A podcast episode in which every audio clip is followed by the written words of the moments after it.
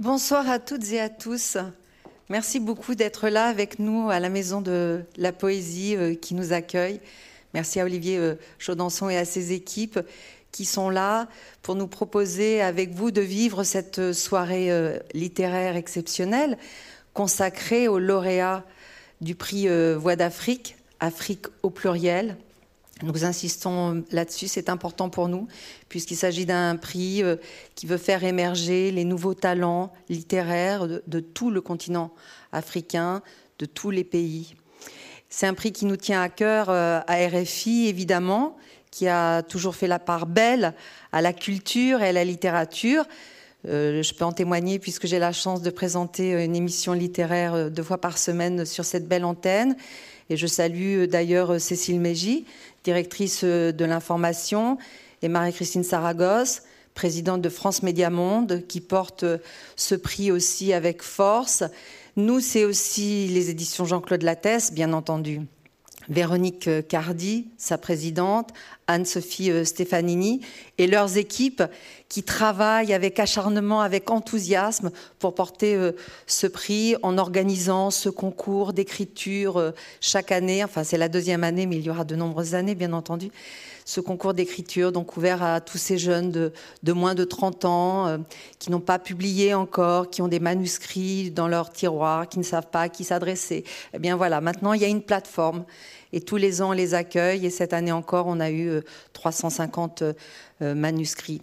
Et puis je salue aussi euh, la Cité internationale des arts et sa directrice générale, Bénédicte Alliot, qui elle prend le relais à Paris dans, dans une des établissements de la Cité, accueille pendant deux mois le résident.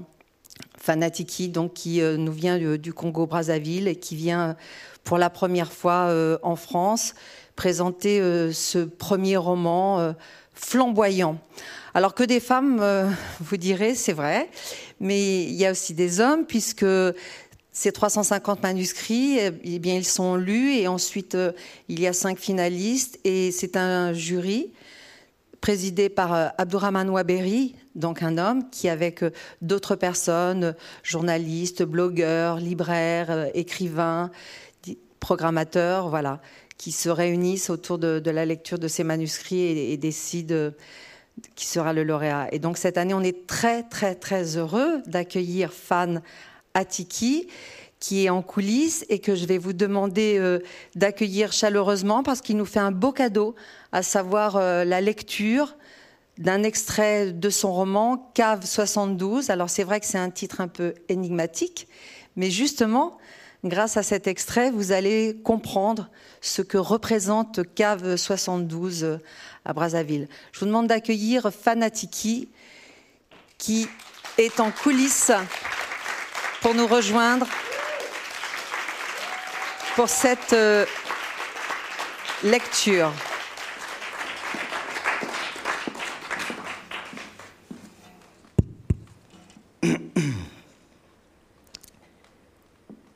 Les bières étaient à peine fraîches dans le congélateur, loin de leur température parfaite de consommation. Trois loyaux clients réclamaient leur commande. Ma voilà que tous appelaient Maman nationale les alerta sur le malencontreux détail du thermomètre au-dessus de zéro dont souffrait son stock d'alcool. Ils n'en tenaient pas compte. Alors elle céda. Elle déposa à leur table trois bouteilles de bière, en plus de son sourire, puis s'en retourna à sa tâche laissée en suspens. La cave de Maman National avait une enseigne majestueuse. Cave 72 chez Maman National, pouvait-on lire. Lorsqu'un client l'interrogeait au sujet du 72 rutilant sur son enseigne, elle se raclait d'abord la gorge avant de répondre. Parce que je viens de loin. Ainsi entamait-elle son histoire que tous les clients assidus récitaient au mot près. Tous savaient que la vente des beignets fut le départ de son ascension. Faire crédit aux jeunes étudiants avait aidé à forger son succès. Lorsque ses économies avaient atteint un montant à sept chiffres, elle avait décidé de se reconvertir dans la vente d'alcool. Elle avait racheté une cave, l'avait rebaptisée du nom de cave 72. Ce nombre était pour elle un symbole de victoire, car en 1972, année bonheur, le pays avait ramené la Coupe d'Afrique du Cameroun.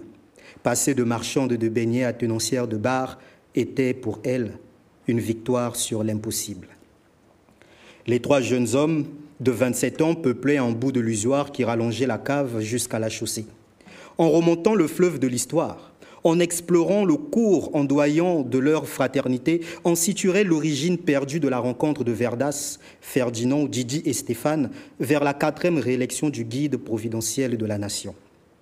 Ils entretenaient une amitié qui s'inscrivait en dehors des vérités des hommes, une amitié s'accrochant au temps, une amitié bravant l'égoïsme, l'ingratitude, la mésentente, la traîtrise et d'autres tourmentes. Ils se nourrissaient mutuellement de l'affection qu'un frère doit à un autre frère. Ils formaient un groupuscule de spécimens vivants dotés d'une singularité ayant de quoi attiser la curiosité du terrien lambda, leur vision du monde. Le conformisme est le pire ennemi de l'humanité, clamait-il tout haut. Mais Black Micmac avait un argument quant à la raison de leur personnalité baroque leur rébellion inconsciente contre toute figure d'autorité, leur frénésie féroce à faire front contre tout impératif catégorique, contre toute ligne de vie dans laquelle s'inscrivait l'humanité aveuglément, n'était que la douleur d'une relation père-fils en proie au tumulte et séisme constant. Ils se boudaient, se criaient dessus, se vannaient, s'énervaient, s'enivraient, se supportaient et s'aimaient ainsi, on les supportait et les aimait ainsi. Verdas avait un passé bâti sur une enfance insolite. Fugue, école buissonnière, cultivation de tabac, trafic de psychotropes et de diesel bon marché, vente de cigarettes à la criée. Il se réclamait modeste, mais disait appartenir à une élite. Il stigmatisait le théâtre contemporain, mais qualifiait le théâtre classique de surannée. Il déclarait sa flamme aussi facilement qu'il criait à tout va ne pas croire en l'amour. Cependant, Lorsqu'il prétendait ne vivre que pour l'alcool et le théâtre, on pouvait être sûr qu'il était vraiment sincère. Ferdinand était au cœur de sa puberté lorsqu'il crut lire la vie entre les pages du Le Gai Savoir et d'Ainsi parlait Zarathustra. À toutes les questions sur son paternel, il répondait Je n'ai qu'un père. Il s'appelle Nietzsche. Ce ne fut qu'au terme d'un voyage au bout de la nuit qu'il s'en repentit, corrigea qu'il en avait toujours eu deux, Seulement Céline lui avait longtemps été cachée. D'ailleurs, qu'ils eussent tous deux le même prénom n'était pas un hasard pour lui, mais bien le signe que la Providence lui réservait une place au panthéon des grands écrivains. Il n'avait pas attendu Barthes pour connaître le plaisir du texte. Comme un pirate en quête de trésors, il courait après le sien en ouvrant constamment des bouquins. Il avait juré sur l'honneur de ses deux pères de lire autant de chefs-d'œuvre littéraires qu'il existait de bons et grands auteurs. Didi jura de ne voir que la mention excellent apposée au bas de ses bulletins de notes. Tout le temps que dura ses études, aucune tentation de la chair féminine ne le détourna de ce but. Ni les jambes honteuses d'un Siloulou, ni le visage d'ange d'un Guasso. Deux fois, il eut une note en dessin de 18, deux fois, il fut repêché au large du fleuve Congo. Se sentant seul au-dessus de la mêlée, là des études et de la mollesse des méthodes pédagogiques qui insultaient son intelligence, il se fixa l'objectif de tout apprendre et de tout comprendre. Un jour, il explora la rue John Soder Green et la chair devint sa kryptonite. Stéphane, quant à lui, avait toujours été un incompris. Verdas, Ferdinand, Didi et Stéphane avaient cassé le stylo deux années après le bac, l'unique diplôme qui pesait encore un peu en ce temps-là. Il le brandissait tel le Graal. Les deux années à l'Université nationale avaient ressemblé à une mésaventure, une dramatique perte de temps. Ils en parlaient comme d'une virée en enfer, un sacrifice qu'ils consentiraient à refaire uniquement si Emmanuel Dongala se voyait décerner le Google Goncourt ou le Nobel. Aux explications qu'on leur réclamait, ils disaient Parce que l'administration de l'université nationale est un vrai bordel organisé avec brio. Parce que le corps enseignant est d'une éthique plus que douteuse. Parce que les méthodes pédagogiques sont telles qu'on y forge plus d'abrutis que d'élites. Parce que nous refusons catégoriquement d'épauler l'incompétence des administrateurs de l'université nationale. Parce que les docs contribuent à la régression de l'intelligence des étudiants parce que ce pays ne mérite pas notre intelligence, parce que de toutes les manières, nous n'aurons pas besoin d'université tant que nous aurons nos livres pour apprendre ce que nous voulons apprendre du monde.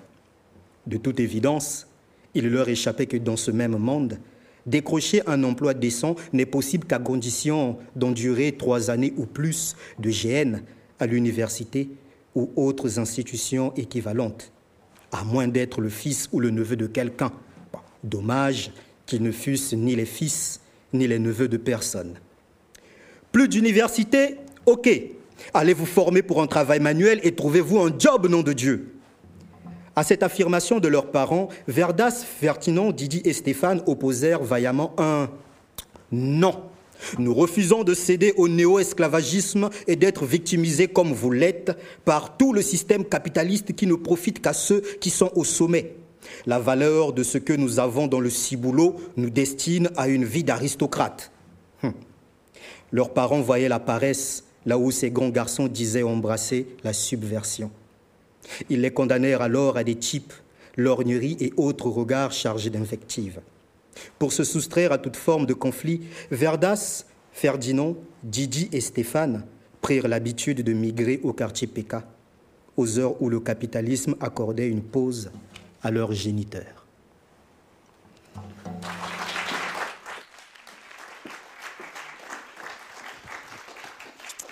Merci beaucoup, Fan pour cette belle lecture. Quel talent d'orateur. Merci. Avec cet extrait, de fait, on entend un peu, on découvre le cadre de ce roman.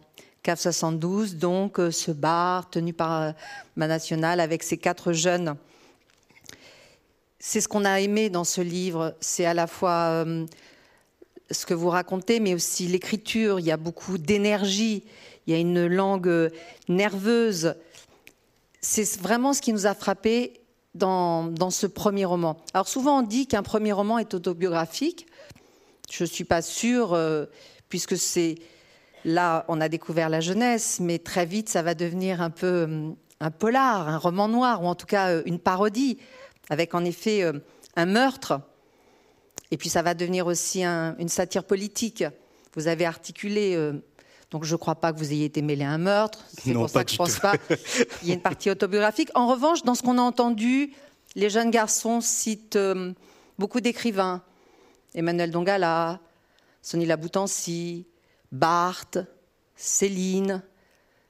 Est-ce que c'est aussi, par exemple, de ce côté-là qu'il faut chercher l'autobiographie, que vous aussi, vous êtes un grand lecteur, et c'est peut-être ça qui vous a donné envie de devenir écrivain Mais la partie lecture grand lecteur, euh, autant, être franc, je suis plutôt un lecteur assez paresseux puisque mon, rythme de lecture est à peine de deux romans par mois parce que j'aime vraiment prendre le temps euh, de, déguster les, les, œuvres. Alors, s'il y a une chose que une chose qui m'impressionne beaucoup euh, en ce qui concerne ces personnages, c'est qu'ils ont une plus grande culture littéraire que moi. Donc euh, ils en connaissent tellement qu'à un moment donné, je les jalouse un tout petit peu. Et j'aurais bien voulu euh, être autant cultivé qu'eux. Et donc euh, c'est pour dire que oui, je m'intéresse à la lecture, je m'intéresse à la culture et aussi on peut me définir comme étant un, un, un subversif. Donc c'est peut-être le point commun que j'ai avec mes personnages, mais sinon que ça s'arrête là. Alors néanmoins, il y a un écrivain que vous aimez beaucoup, mon petit doigt m'a dit, qui n'est pas cité ici. Il s'agit de Gustave Flaubert. Mhm. J'aimerais que vous me racontiez cette découverte de, cet écrivain que vous avez pu faire à Pointe-Noire, peut-être, où vous êtes né, où vous avez grandi avant de, vous installer à Brazzaville. Oui, ça, ça s'est passé à Pointe-Noire. Alors, euh, je flémardais dans ma chambre comme euh, souvent à cette époque-là. Et je dois préciser que j'avais 17 ans. Donc euh, oui, à l'âge de l'adolescence, on n'avait quasiment rien à faire, si ce n'est qu'écouter le rap et puis euh, regarder la télévision et de temps en temps se rendre à l'école parce qu'on y était contraint. Donc et toutes les fois que je me retrouvais à la maison, je m'ennuyais un tout petit peu quand il n'y avait pas de musique, quand il n'y avait pas de télé, je m'ennuyais un tout petit peu. Et il se trouve que euh, j'avais passé deux mois dans, dans cette maison-là, et donc je dois préciser aussi que je vivais auprès euh, du, du, frère euh, de mon père. Donc j'avais deux ans, j'avais déjà passé deux ans dans, dans cette chambre-là. Donc euh, avec donc pendant deux ans, je me réveillais, il y avait une commode en face de moi. Donc on se partageait quatre murs, on se partageait nos réveils et nos nuits avec cette commode là. Et pendant deux ans, j'ai ignoré son contenu. Et puis un jour, voilà, poussé par une curiosité, euh, j'ai décidé de voilà de, de, découvrir un peu quel en était le contenu. Donc voilà, j'ai tiré un peu euh, l'un des tiroirs de cette commode. Et là, je suis tombé sur un gisement de livres. Bon, euh, ces livres étaient assez impressionnants parce que c'était euh, des livres de 300 pages et plus. Donc, ça m'intimidait un tout petit peu. Et puis, j'ai fouillé dans le tas. et je suis tombé sur un tout petit bouquin comme ça. Et je me suis dit, bon, lui, il m'impressionne pas. Je peux le lire en deux heures. voilà, ça va m'occuper un peu. Et donc, ce petit bouquin, c'était en fait euh, les trois contes de Gustave Flaubert. Et on dit que c'est sa dernière œuvre.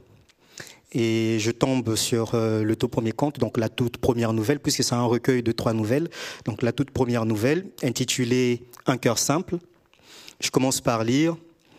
Et là, tout de suite, le style me frappe me touche et je me laisse emporter par l'histoire.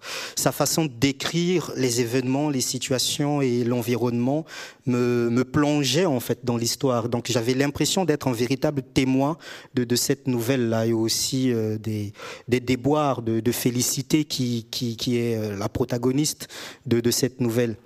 Et jusqu'aujourd'hui d'ailleurs, euh, j'éprouve encore pas mal, pas mal d'empathie pour pour féliciter.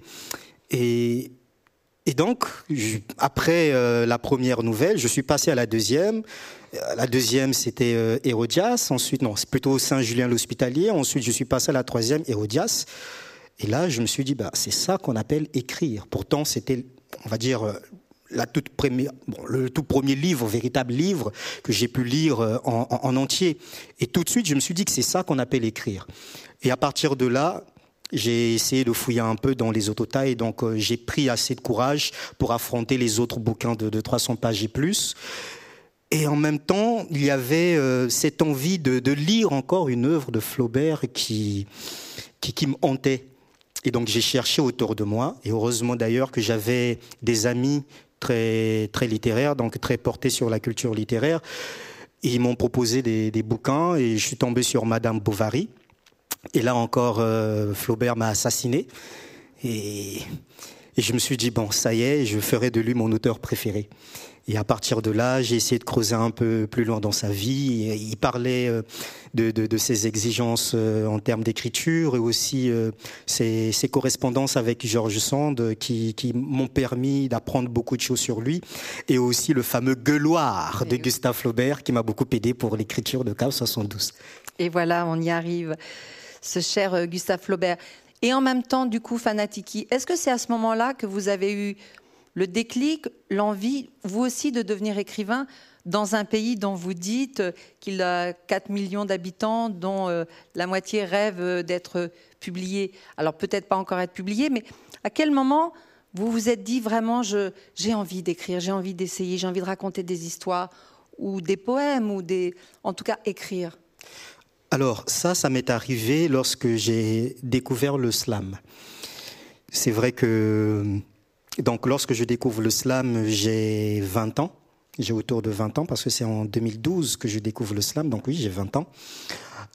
Et là, euh, oui, j'étais déjà porté sur une lecture assez assez régulière et surtout que j'étais à l'affût des bons textes comme on l'appelait et comme on continue de l'appeler jusqu'aujourd'hui. Donc j'étais vraiment à l'affût des bons textes. Et quand je découvre le slam, c'est par l'intermédiaire d'un ami qui m'a qui m'avait convié à assister à un atelier de slam organisé par euh, l'association Style Oblique à Pointe-Noire, donc une association qui a pour but de promouvoir le slam au Congo. Et il y a un slameur très intéressant qu'on appelle le père du slam, Gilles Douta, qui déclame un texte sur la main. Alors là, je me suis dit, bon, c'est vrai que j'avais déjà envie d'écrire, je ne savais pas euh, comment m'y prendre, mais je pense que cette discipline-là serait désormais la discipline grâce à laquelle je, je dirais des choses. Et donc mon, mon, mon aventure dans l'écriture a commencé par le slam. Et au bout d'un moment, euh, le slam ne suffit plus Donc, à un moment, il faut bien. Euh, on a l'impression d'être contenu par une discipline à cause de ses contraintes, à cause de ses règles, ou peut-être même aussi de l'absence de ses règles. Et donc là, euh, on se dit bon, on va, on va essayer autre chose. On a essayé la nouvelle. J'ai écrit pas mal de nouvelles, et au bout d'un moment, voilà, on s'est dit, ben, on s'est suffisamment, on, s'est suffisamment rodé dans la nouvelle et pourquoi pas euh, entamer le roman. Donc euh, j'ai osé et ça payait comme on, comme on dirait au pays. Vous avez en effet commencé d'écrire euh, une fiction et j'ai l'impression que hum, son écriture a été aussi un peu accélérée euh, en entendant sur RFI qu'il y avait euh, ce concours d'écriture et qu'il y avait un prix Voix d'Afrique. Là, vous vous êtes dit peut-être qu'il faut que j'aille au bout de mon projet et que je participe. C'est comme ça que ça s'est passé? Oui, effectivement, puisque au début, quand, lorsque j'écrivais ce texte, je, je n'avais aucunement l'intention de participer euh, au, prix Voix d'Afrique. Je n'avais aucune l'intention de postuler. Et il faut préciser aussi que donc euh, en, en 2020, j'avais déjà eu vent de, ce concours-là. Mais bon, euh, à l'époque, les concours ne me parlaient pas tellement. Mais en même temps, je savais que le monde de, de, de l'édition n'est pas aussi simple que ça. On peut avoir un très beau texte et essuyer des refus et des refus. D'ailleurs, Céline, euh, le voyage au bout de la nuit, qui a connu un grand succès, on dit qu'elle a d'abord essuyé des refus.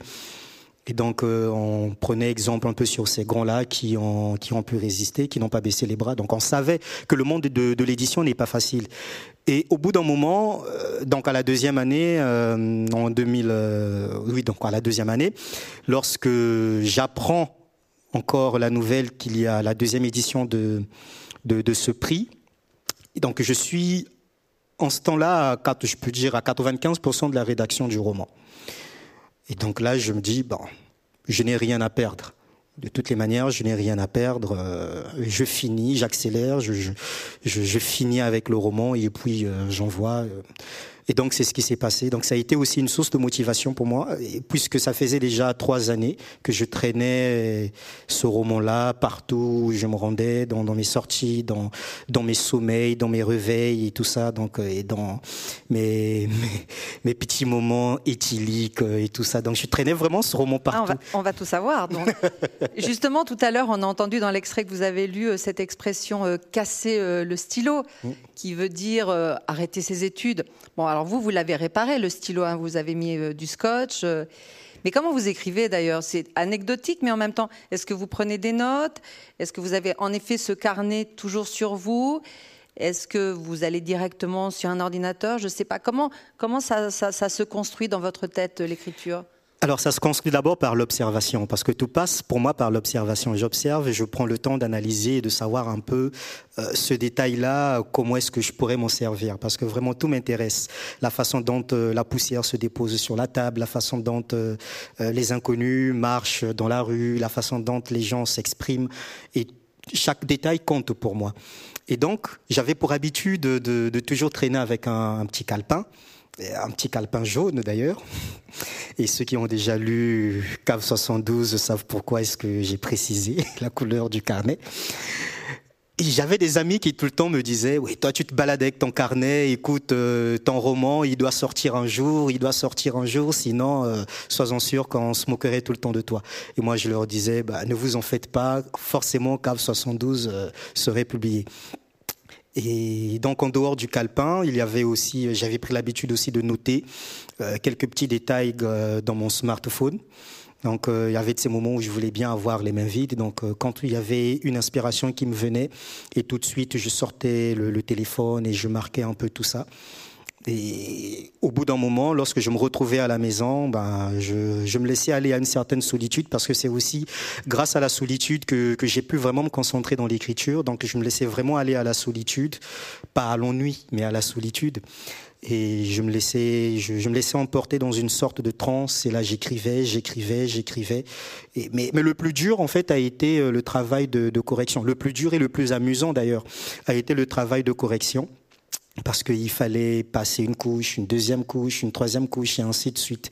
Et ça, ça a été très amusant pour moi de, de me relire et de, de réaliser qu'en fait, euh, tout ce que je semblais euh, trouver beau au départ ne l'était plus au bout d'une certaine lecture et qu'après il fallait soit y apporter un peu plus de lyrisme, de poésie, soit essayer d'atténuer un peu parce qu'il faut bien trouver l'équilibre, il faut bien avoir un style délié. Donc si vous aimez observer, j'imagine que vous aussi, vous avez passé un certain nombre d'heures comme ça, à tabler, à un café, avec des copains, à boire des coups, à Mhm. regarder les filles passer, Bien sûr, à rêver à l'avenir. bien sûr. Donc ça, vous connaissez. Bien sûr, ça, ça, ça a été mon quotidien.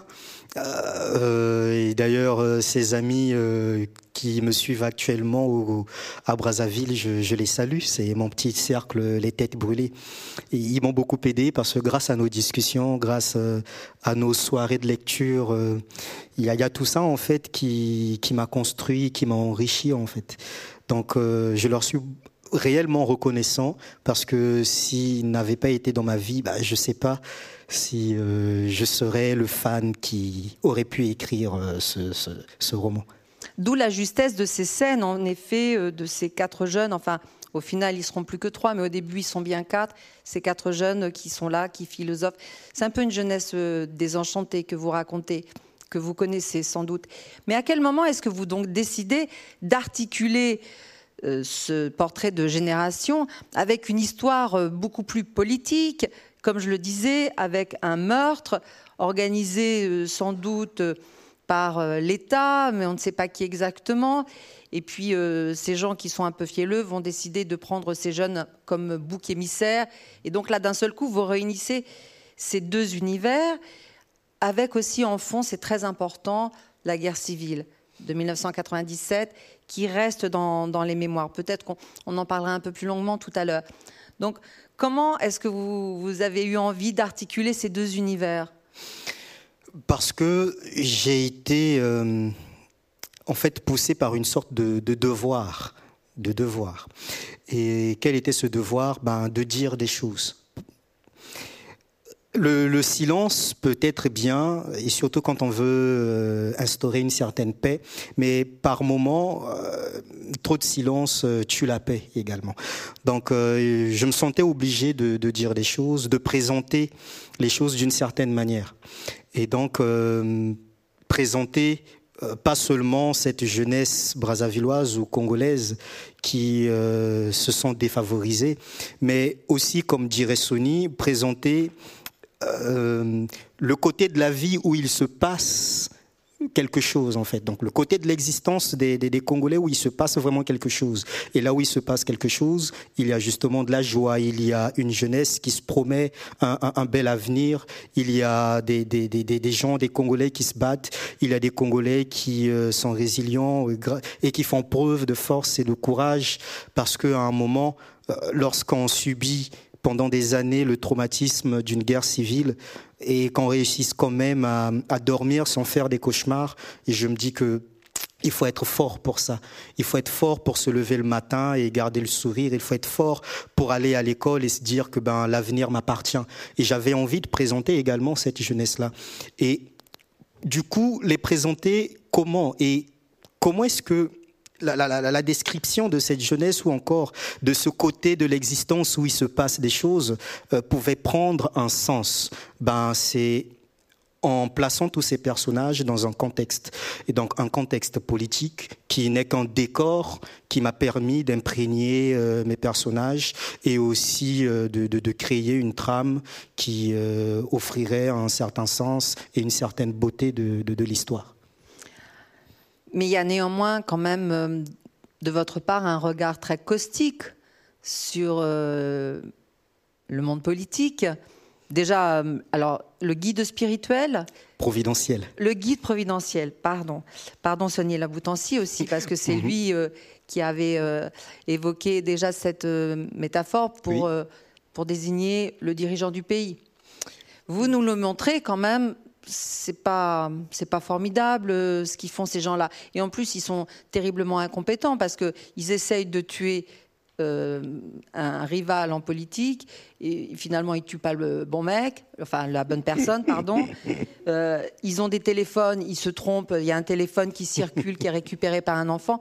Bon, ils sont pas très doués non plus, euh, ces hommes politiques. Heureusement, en effet, vous nous faites beaucoup rire. Il y a un côté farce, mais néanmoins, c'est quand même un échec que vous nous racontez. Ce sont des hommes qui sont plus intéressés par le pouvoir, qui sont d'une certaine façon un peu corrompus. Après, vous allez me dire, c'est partagé dans de trop nombreux endroits. Bien sûr. Euh, bon, et puis de, toutes les manières, je, n'ai pas à dire quoi que ce soit puisque le monde entier observe déjà. Donc le monde entier peut se faire son opinion. Et, moi également, j'ai eu une certaine opinion de, on va dire, de l'environnement politique de mon pays et pas que de mon pays, mais également de l'environnement politique de pas mal de pays africains. Et c'est pourquoi d'ailleurs le, guide providentiel ici n'incarne pas qu'un seul, on va dire, euh, un seul dictateur. Non, c'est plutôt euh, l'assemblage de, plusieurs dictateurs qui ont existé, qui existent et qui malheureusement existeront. Voilà, euh, parce qu'à un moment, on va réaliste. Donc, donc le guide providentiel euh, incarne euh, ces personnages-là, ces personnes qui promettent des choses à, leur peuple et qui les trahissent en fait. Parce que euh, oui, lorsqu'on on, réussit à, à, être auteur d'un putsch, et que au-delà du putsch, qu'on promette à la population que ben, désormais vous aurez du pain, désormais vous aurez de l'eau, de l'électricité, donc de l'emploi, et qu'au bout d'un moment il n'y a rien de tout ça, et qu'on laisse, euh, qu'on se laisse aller à des détournements de fonds, qu'on euh, se laisse aller à l'impunité et tout. Je me dis que ça c'est vraiment une, une traîtrise de la part du, de la part de, de, de, de ces dirigeants là.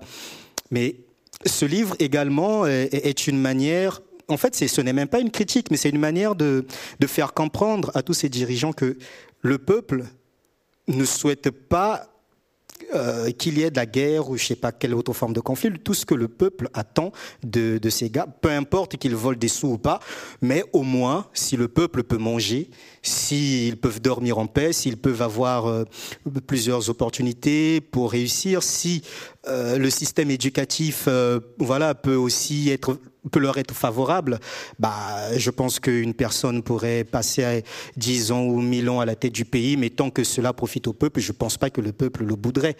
Voilà, donc en gros, c'est tout ce que le peuple réclame, et c'est aussi une manière de, de le faire savoir à, à, à tous ces dirigeants-là. Donc, euh, ça tombe bien aussi que ce prix s'intitule Voix d'Afrique, parce que c'est également la voix de plusieurs Afriques qu'il y a dans, dans, ce bouquin. Donc, Fanatiki, vous vous sentez aussi un peu le porte-parole euh, d'une jeunesse euh, d'un pays déçu, abandonné, voire en colère, mais vous préférez aussi ridiculiser ses pouvoirs pour que aussi on puisse s'en amuser et rire. Bon, ridiculiser est peut-être un mot trop fort pour moi, mais en rigoler, oui, puisque il faut atténuer, euh, on va dire, euh, certains malheurs ou encore certaines tristesses. Et quoi de mieux que le rire, justement, pour essayer d'apaiser euh, toutes les rancœurs, tous les regrets, tout, ce qu'on peut avoir d'émotions ou de sentiments négatifs en, en, nous. Donc le rire, pour moi, a été le moyen par excellence pour euh, atténuer tout ça, pour euh, faire avaler la pilule amère, comme, euh, comme qui dirait. Alors, je disais, donc, c'est un livre qui est sur, qu'on peut lire à, plusieurs niveaux, et puis aussi qui nous a plu par la langue, par le, par le style. Et, du coup, c'est une langue française qui est, beaucoup nourrie aussi des langues, euh, le kituba, le lingwala, euh, le lari. Est-ce que, en effet, c'est ce que vous entendez dans la rue C'est des langues avec lesquelles vous avez grandi ou pas, qui, nourrissent aussi votre écriture? Grandi, je dirais oui et non. Pourquoi oui et non? Je commencerai par le non, parce que tout petit, du moins jusqu'à mon adolescence, euh, mes parents ne, me parlaient pas en, Kituba ou en Lingala ou peu importe la langue, en tout cas, euh, même dans euh, la langue ethnique de mon père ou de ma mère, non, en tout cas, il n'y a, rien eu de, tout cela. Mais mes parents me parlaient tout le temps en français. Donc jusqu'à un certain âge, je ne connaissais que le français. Et le, lingala et le kituba, je, je les ai connus en fait. J'ai appris ces deux langues dans la rue. Parce qu'au bout d'un moment, lorsqu'on quitte de l'école, avant de rentrer tout de suite à la maison, on passe un peu de temps à, à, errer un peu, à jouer avec des amis. Et là, il y avait euh, des, des, échanges voilà, en kituba ou en lingala, puisque à l'école, on n'avait pas le droit. Donc, euh, du coup, quand on sortait de l'école, on pouvait s'exprimer en lingala ou en kituba. Et c'est en jouant, en fait, avec les autres que j'ai fini par apprendre euh, ces langues-là. Et je me souviens que ma première phrase était euh, Kuiza betke sakana. Ça, c'était en kituba. Et cela signifie littéralement Viens, euh, nous allons nous amuser. Et comme quoi, on comprend pourquoi est-ce que j'ai, voilà, appris cette langue en m'amusant. Et en même temps aussi, je me dis que ça a été un, mal pour un bien. Pourquoi un mal pour un bien? Parce que à aucun moment mes parents m'ont parlé de l'importance de mes appartenances ethniques. Puisque à un moment, lorsqu'on se revendique de telle ou de telle ethnie, je crois que c'est ce qui est à l'origine aussi du, tribalisme et de, toutes les autres formes de clivage. Je crois qu'en en m'épargnant un peu de tout ça jusqu'à un certain âge, mes parents euh, voulait que je puisse considérer euh, la personne en face de moi comme étant euh, tout simplement un Congolais ou un humain, que l'ethnie ou la couleur de peau ou peu importe tout ce qui peut le définir, ça, ça ne compte pas. Que ce qui compte, c'est que la personne ait une âme et un cœur, deux yeux, deux nez, etc. Donc ça, ça m'a vraiment marqué. Et jusqu'aujourd'hui, d'ailleurs, la langue française euh, pour moi, est une langue qui me permet de, de voilà, de, de me faire facilement des amis, puisque tous ceux qui sont autour de moi, euh, voilà, on parle le français tout le temps. C'est vrai que nous faisons des blagues en kituba ou en lingala, mais généralement c'est le français et c'est ce qui nous unit. Et à aucun moment on se dit, bah écoute, toi t'es du nord, toi t'es du sud, toi t'es du centre, bah donc euh, il faudrait qu'il y ait des apartés ou non, pas du tout. Bien au contraire on discute et même quand ils parlent en lari et quand ils savent que moi je ne comprends pas, ben, ils s'arrangent à, traduire tout ça pour euh, m'intégrer aussi d'une certaine manière. Et grâce à la langue, euh, la langue française, moi aujourd'hui, je, peux me dire que j'ai connu en fait, j'ai appris la notion de, l'humanité, de l'universalité. Donc c'est aussi un passeport pour vous la langue française, de pouvoir parler. Euh, autour de vous, à, tout le monde, sans effectivement préciser de quelle ethnie, de quelle euh, langue maternelle, votre interlocuteur Oui, ou peut-être même euh, sans préciser de quelle nationalité, puisque grâce à la langue française, j'ai des amis en RDC. Donc quand je traverse le fleuve, je me rends en RDC, je m'exprime en français. Pas besoin euh, des traducteurs pour ça. Lorsque euh, je me suis rendu en Guinée-Conakry, bah, je m'exprimais en français. On n'avait pas besoin de traducteurs pour ça. Et ça, pour moi, c'est déjà un avantage, même s'il y a plusieurs euh, euh, traditionalistes qui pensent que la langue française est à bannir. Mais moi, je pense que la langue française est innocente et n'est pas la cause, euh, on va dire, de la mort lente de, nos langues. Non, c'est à nous de réussir à faire vivre nos langues. La, la langue française n'y est pour rien. Alors, vous citiez le Congo euh, RDC, euh, enfin Kinshasa. Du coup, comment ça se passe euh, Vous avez des amis là-bas, mais est-ce que vous avez l'impression que, en termes de littérature, il y a des spécificités ou pas? Que à Brazzaville, il y a une, façon, un style, des thèmes, et que en face, c'est différent. Vous vous sentez écrivain tout pareil? Bon, il y a, y, a, y a, déjà euh, un caractère qui nous définit, c'est la dérision. Et euh, à Brazzaville? À Brazzaville et, et, et, en RDC en fait. Donc euh, les écrivains des deux côtés sont très portés sur la dérision et aussi sur le constat de l'horreur. Et bon, moi, c'est vrai que j'ai essayé un peu de dépasser le simple constat de l'horreur et j'ai essayé de présenter aussi de l'espoir. Mais il y a vraiment ce point commun-là, que ce soit à Brazzaville euh, ou, en RDC. Et aussi, il y a un autre point commun, c'est que euh, la plupart des, écrivains se réclament de, euh, on va dire, des, des Sony Laboutanciens, en fait. Donc tout le monde revendique Sony comme étant son père. Et c'est une bonne chose, oui. Et mais bon, après, pour un moment, quand on veut exister, il faut bien sortir de l'ombre d'un grand pour essayer de se faire sa propre place dans la lumière. Alors justement, vous avez publié ce premier roman. à la fois, vous avez fait le plus dur et à la fois le plus difficile. Comment ceci Parce que vous avez certainement envie d'écrire à nouveau. Quelle est votre ambition comme écrivain? Quel est votre vœu comme auteur? Ah, merci de préciser auteur parce que écrivain, jusque-là, je ne me définis pas encore comme étant écrivain. C'est un poids trop lourd pour moi à porter pour le moment. Donc auteur, romancier, oui, ça, ce sont des qualificatifs que j'accepte. Alors, euh, ben, euh, moi, je considère que euh, je vais essayer de rester dans, dans la même lancée, c'est-à-dire essayer de me servir de, du réel pour donner un sens à mes œuvres imaginaires, bien sûr, donc pour donner un sens à mes fictions.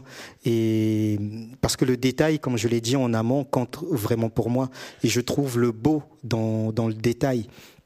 Et donc, euh, je, me considère aussi comme un, un, un, auteur ou un romancier qui s'emploierait à à essayer d'être euh, un exemple pour, euh, pour les autres et une force également pour les autres. Parce que à un moment quand on quand on écrit on est obligé euh, de, porter sur soi la responsabilité des générations.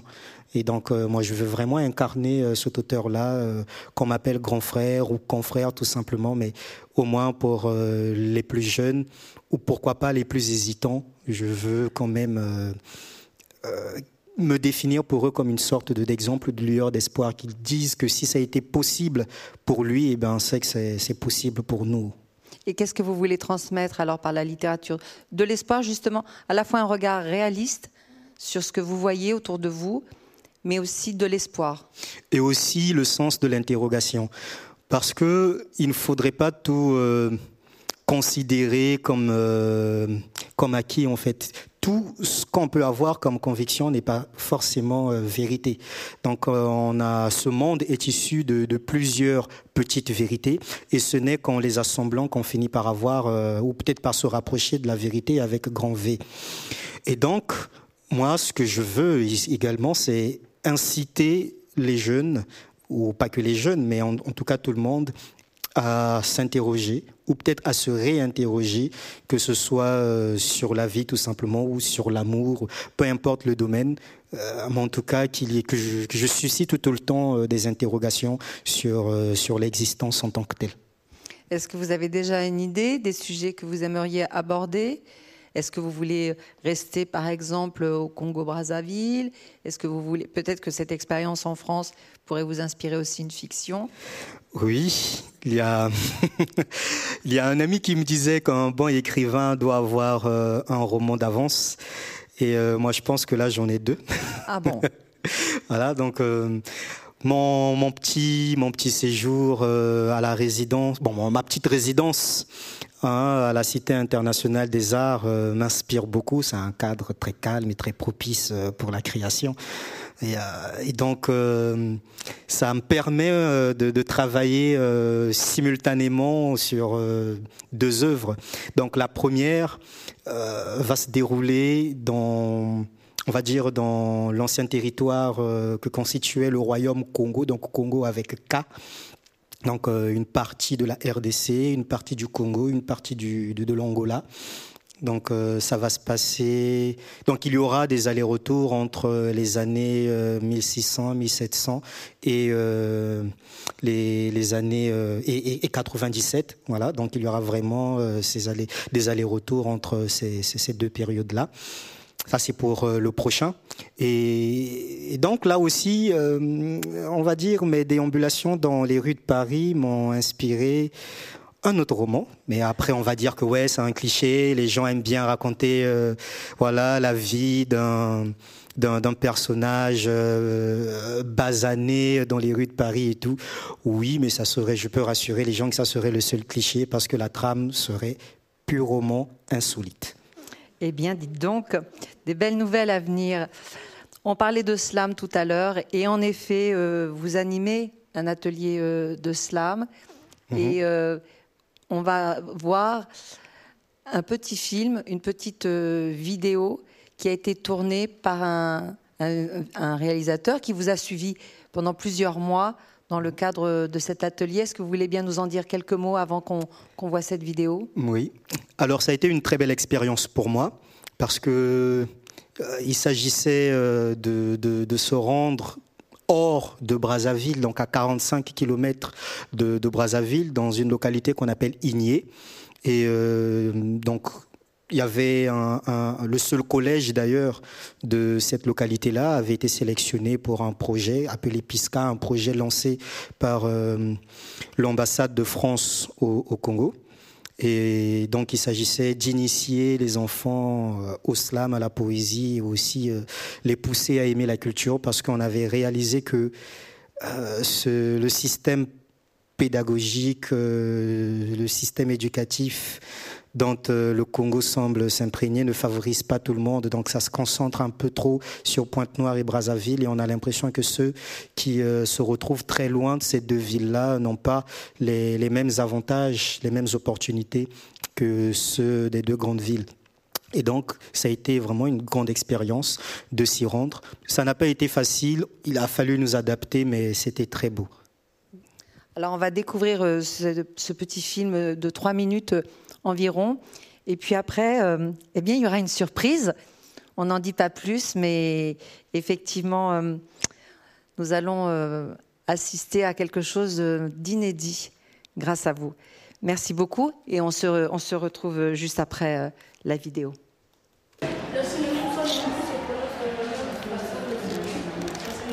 Non, ça c'est pas les synonymes, ça c'est les homonymes. Les synonymes, ce sont des mots, ce sont des mots les mots Non, ça c'est les antonymes. Maintenant, les synonymes, c'est l'inverse des antonymes. Les mots, dis-le à.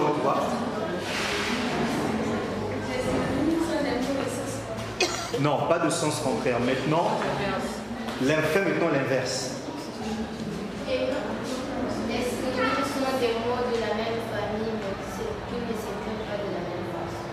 On peut accepter ça. Donc, les mots de la même famille, c'est-à-dire les mots qui ont le même sens.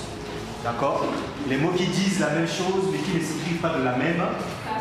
Voilà. Bon, on va proposer. Euh, qui peut proposer des synonymes Deux mots synonymes? On commence petit à petit. Commence. Un, deux, trois. Ah.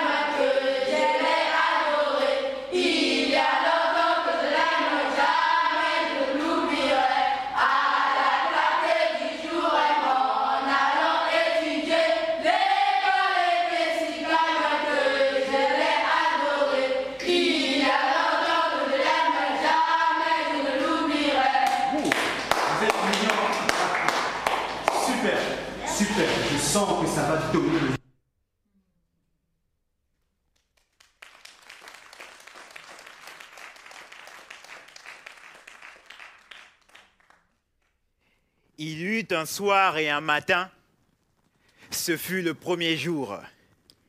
Il y eut un soir et un matin, ce fut le premier jour. Il y eut un soir et un matin, ce fut le premier jour. Les bières étaient à peine fraîches dans le congélateur, loin de la température parfaite de consommation. Trois loyaux clients réclamaient leur commande. Ma voilà, que tous appelaient Maman nationale, les alerta sur le malencontreux détail du thermomètre au-dessus de zéro dont souffrait son stock d'alcool. Il n'en tenait pas compte. Alors elle céda. Elle déposa à leur table trois bouteilles de bière en plus de son sourire, puis s'en retourna à sa tâche laissée en suspens.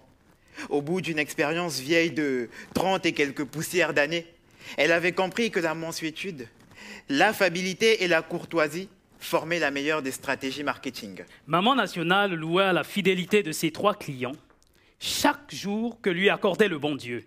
Vicieuse chuchotait-on ici, retorse la traitait-on en douce là-bas.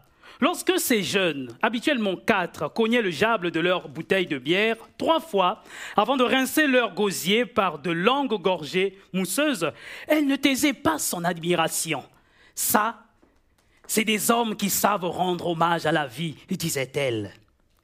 Elle puisait en cette scène de belles leçons sur la simplicité de l'existence, la gaieté, le plaisir d'être ensemble que confessaient ces jeunes, et l'harmonie de leur insouciance lui donnait envie de, de les prendre dans ses bras. Les voir céder de bière froide chez la concurrence décuplait son affection. Le commerce de Maman Nationale prospérait au quartier PK sur l'avenue d'Asia, fallacieusement bitubé, du côté où se trouvait un long chapelet de troquet. La rive de Pandore. l'avait-on nommé. Chaque bar élevait une enseigne qui semblait inspirée sur la numérologie. Bar 99. Bar 100 moins 1. Bar Q7. Bar 1 plus 1 égale 2100. Bar LAN 4. Eh, Bar, bar, bar, bar. Faire Ah. du chiffre prenait tout son sens sur l'avenue. La cave de Maman Nationale avait une enseigne majestueuse. Cave Cave 72. Chez Chez Maman, Maman Nationale, Nationale. pouvait-on lire? Des jeunes femmes allaient, venaient, repartaient sans but apparent. Des préadolescentes jouaient à la corde à sauter ou au nzango. Des retraités dans leurs grandes vestes rassasiées de jours comme leurs os s'attroupaient autour de quelques vins locaux et de leurs réminiscences datant de l'ère coloniale. Des adolescents fidèles au baggy et d'autres convertis aux leggings erraient en quête d'un désir inconnu. Des tacos assuraient le transport public, saturés de passagers habitués à danser un tangage que chorégraphiaient les nids de poules creusés çà et là sur l'avenue. Une fusion de trentenaires et de quadragénaires refoulait leur désœuvrement, le temps d'un échange tonitruant où ils se présentaient avec courtoisie. Des insolences dans des causeries opposant.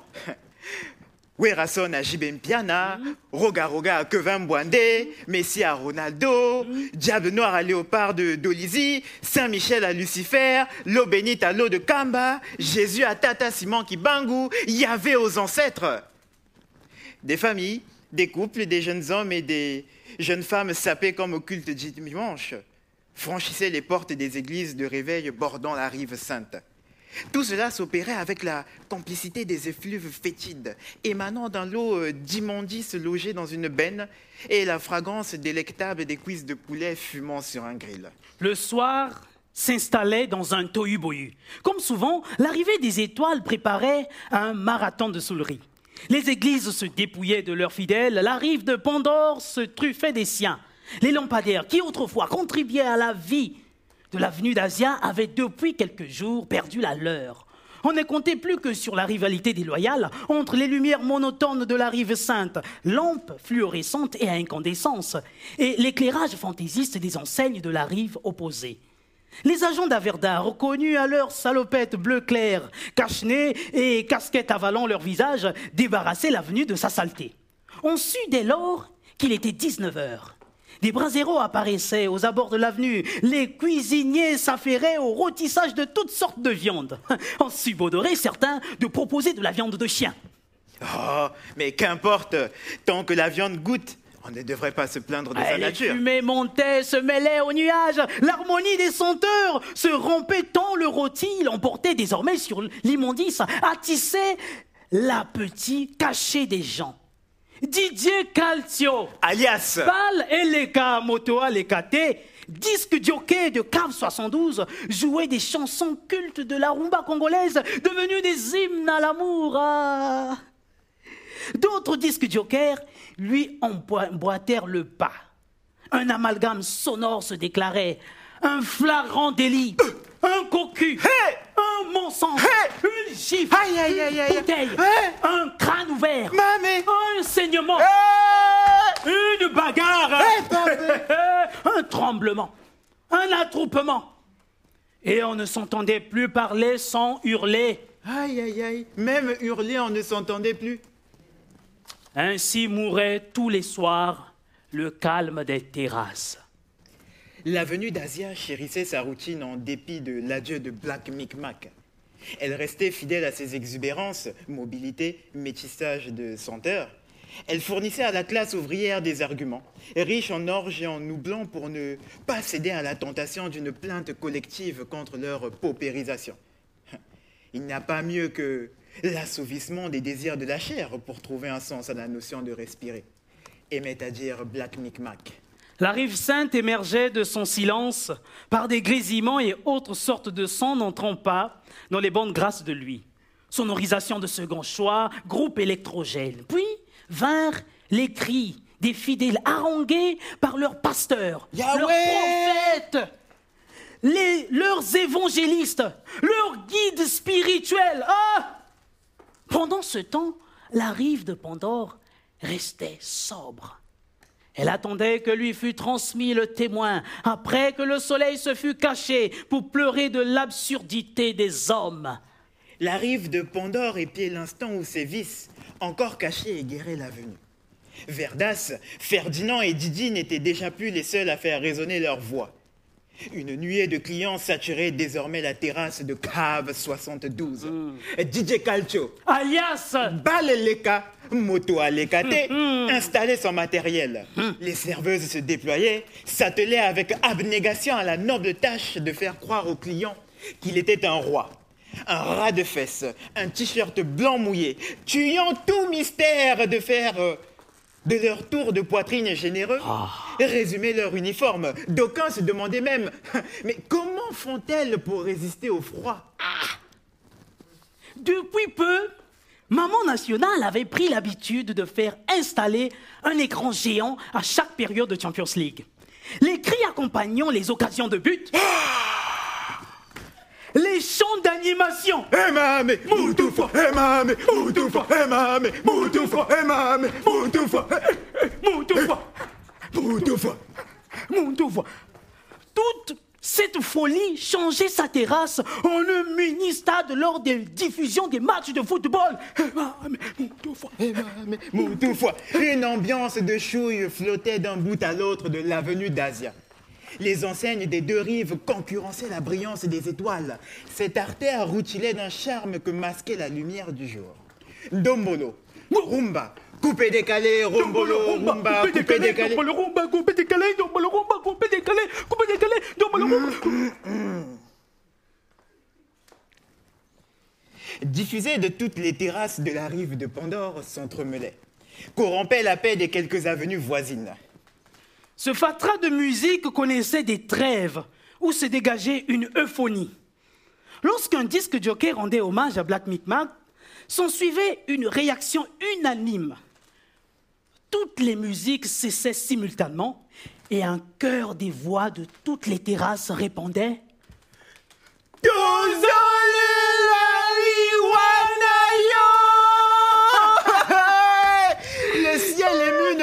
rester en marge. Il pleurait Black Micmac en arrosant de crachant la terre où il reposait. Ah, À la terrasse de Cave 72, filles et femmes manœuvraient leur corps au rythme d'une chanson de Kratos. Une exhibition de jeux de reins, de derrière remués, de poitrines secouées.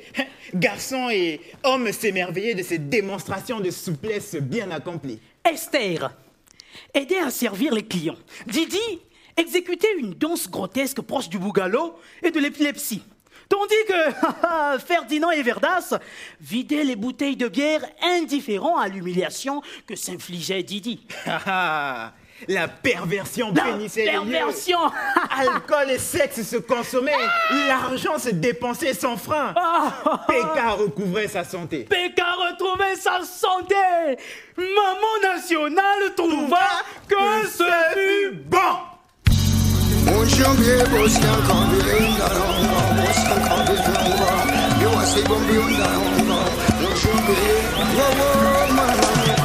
Merci. C'était Thalès Zoken et Jonah Mivek, deux amis de très longue date qui, qui ont voulu m'accompagner dans cette aventure. Alors lui m'a reçu à Brazzaville lorsque je venais d'arriver. C'est grâce à lui que j'ai pu intégrer facilement la communauté culturelle de Brazzaville. Et lui, il a été euh, la première génération de mes élèves. Donc je l'ai eu, il était encore tout petit et aujourd'hui il est plus haut que moi.